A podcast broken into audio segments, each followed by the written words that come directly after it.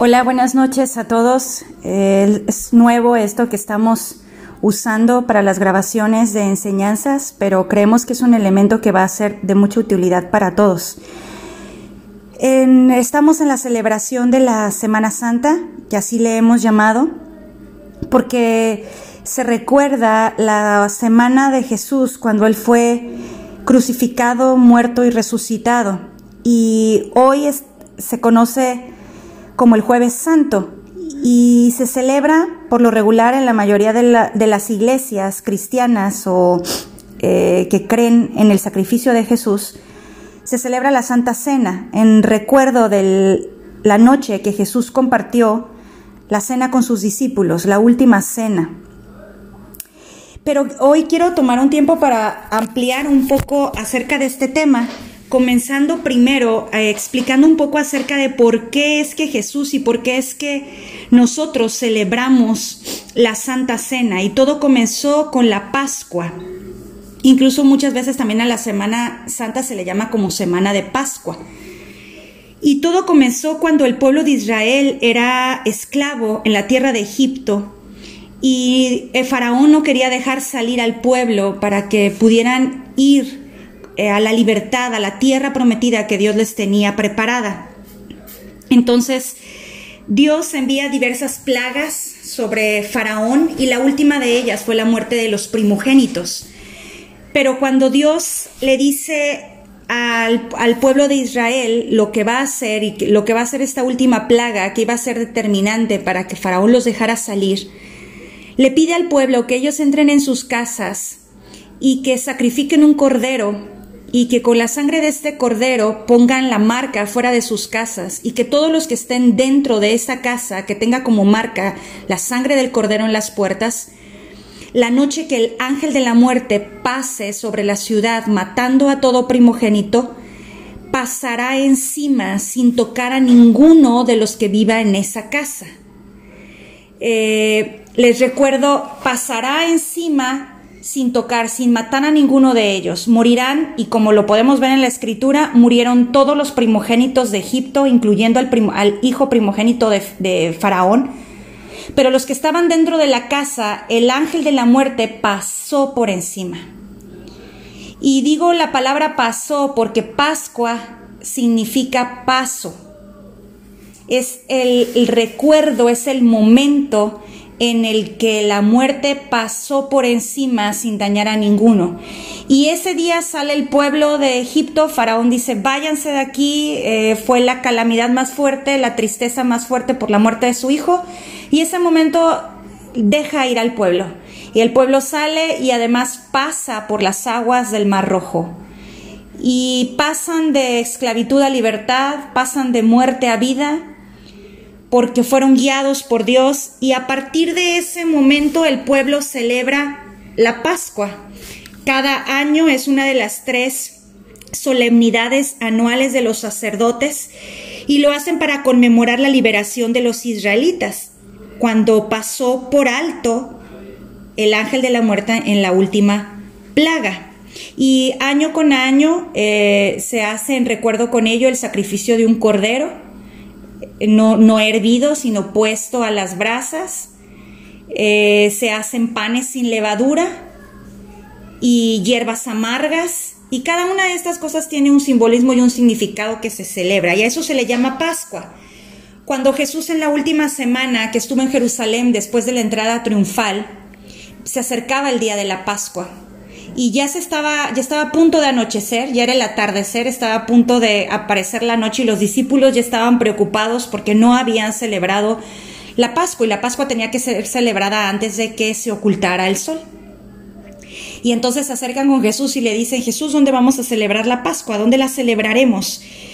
Y él ya tenía eh, preparado eh, un lugar y les da las instrucciones y les dice, hay un hombre que ya nos tiene todo listo, es en un lugar alto, ahí vamos a estar, ahí vamos a compartir y ahí vamos a estar juntos.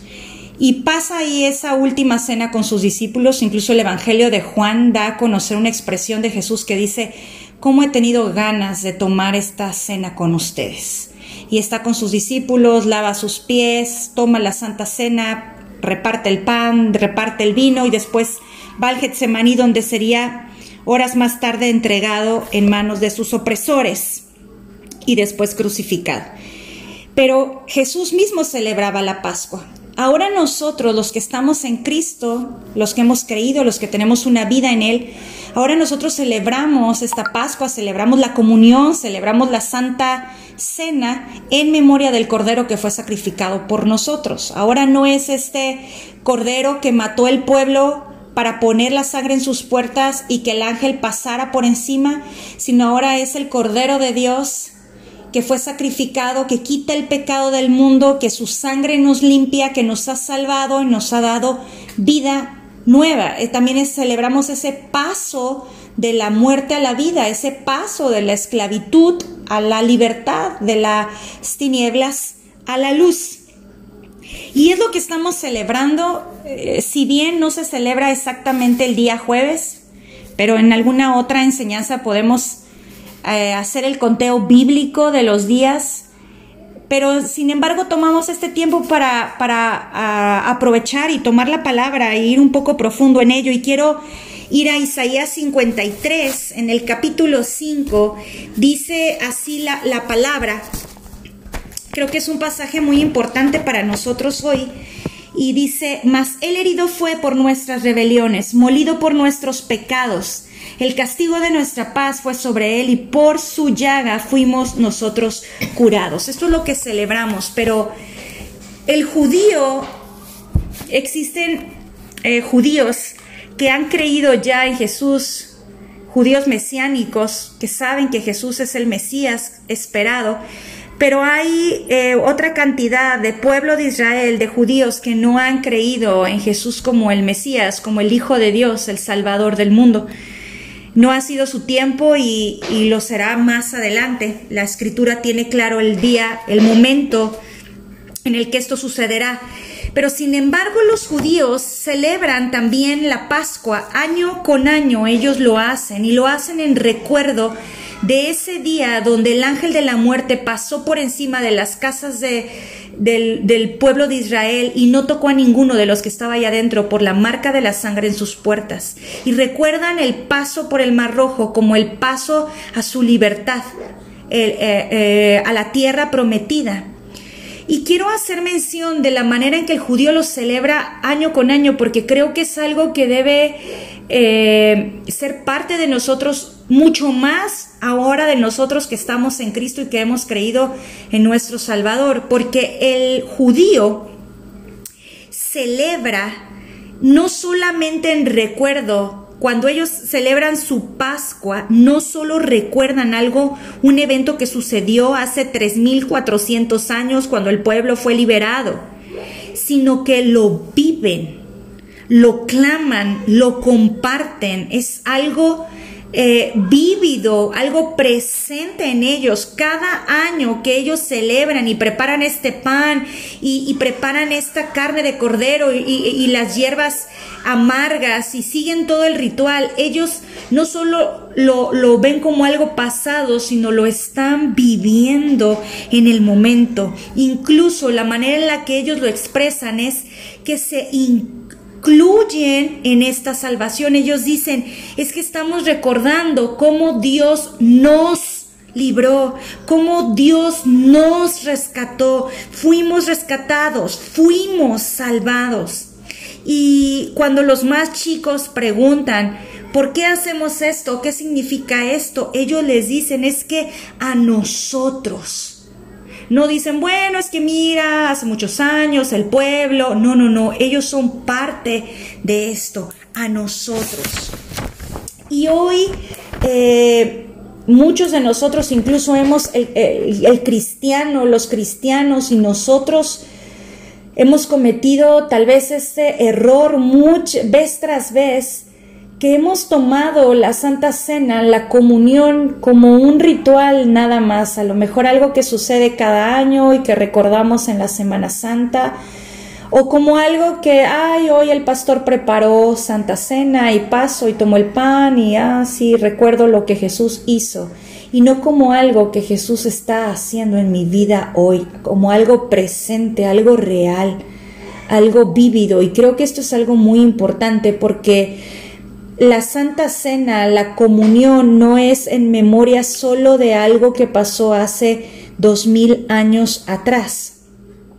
Si nos quedamos solamente con esta idea eh, de que solo es un memorial de lo que pasó y que todo es puro símbolo, estamos matando la verdad espiritual de la sanidad en, en, el cuerpo de Jesús y que recordamos y que vivimos y que tomamos a través de la comunión. Entonces, eh, no solo es algo eh, meramente ritualista ni, ni es un memorial, necesitamos una revelación fresca de lo que simboliza, de lo que es hoy para nosotros.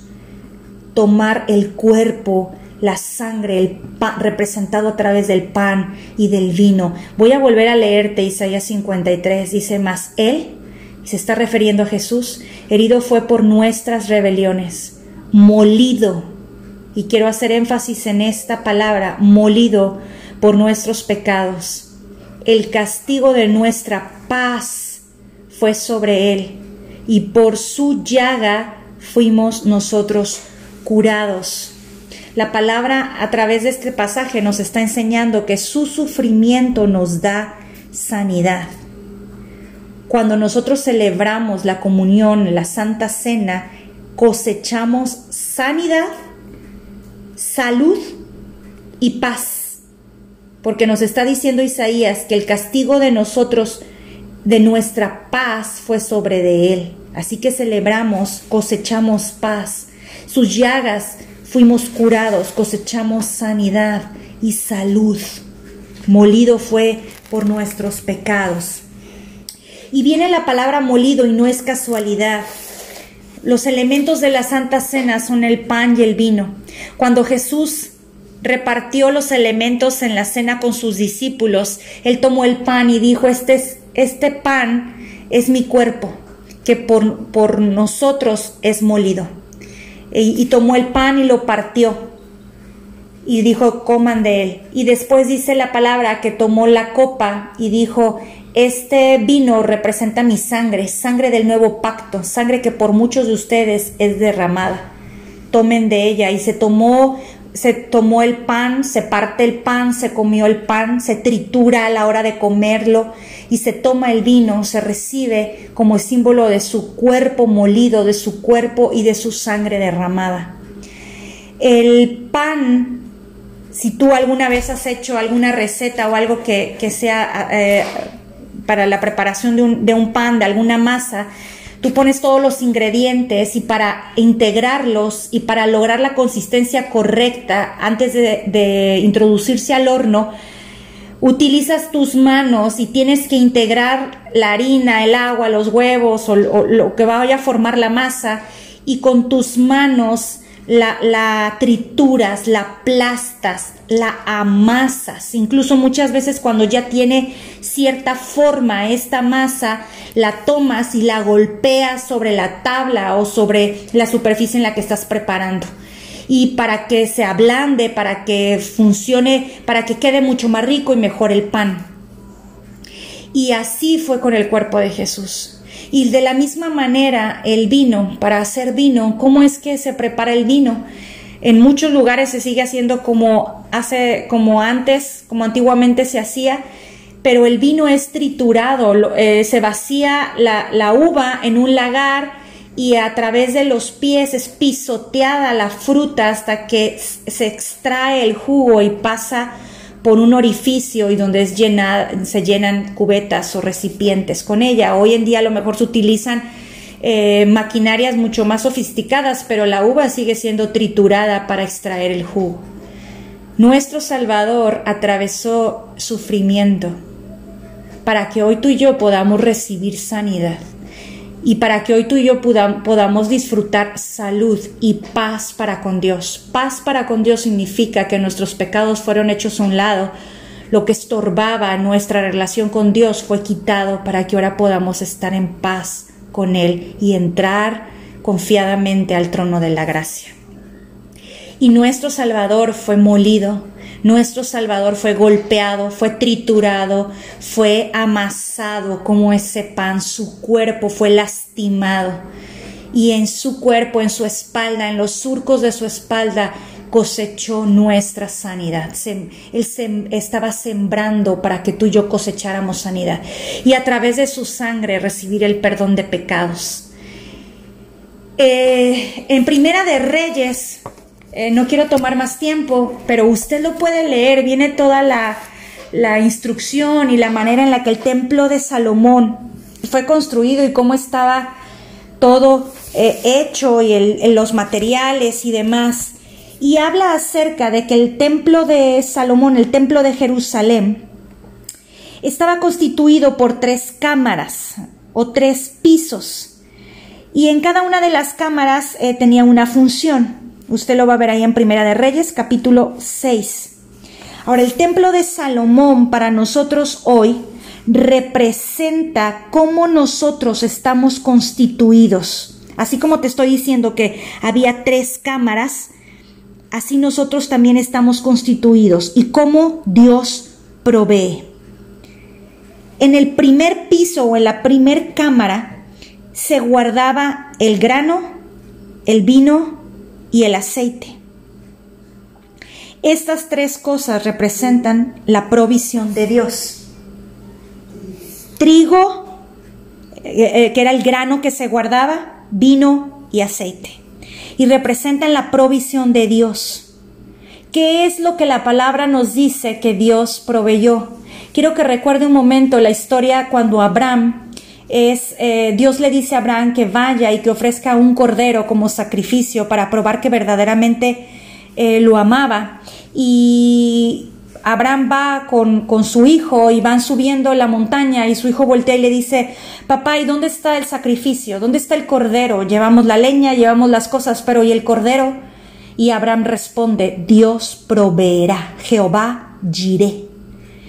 Y eh, cuando están en el momento y está Abraham a punto de matar a su hijo, le detiene la mano el Señor y le dice, no lo hagas, yo he provisto cordero. Y ese cordero que Dios proveyó para nosotros es Jesús. Fue su propio hijo el que él ofrece como sacrificio, el que él provee. Así que el trigo, el vino y el aceite que había en la primer cámara de del templo de Jerusalén, del templo de Salomón, representa la provisión de Dios. El trigo y el vino representa la santa cena. El pan y el vino, la sangre y el cuerpo de Jesús. Es, eh, representa ese, ese, esa provisión que Dios ha dado a través de su Hijo Jesucristo, su cuerpo y su sangre.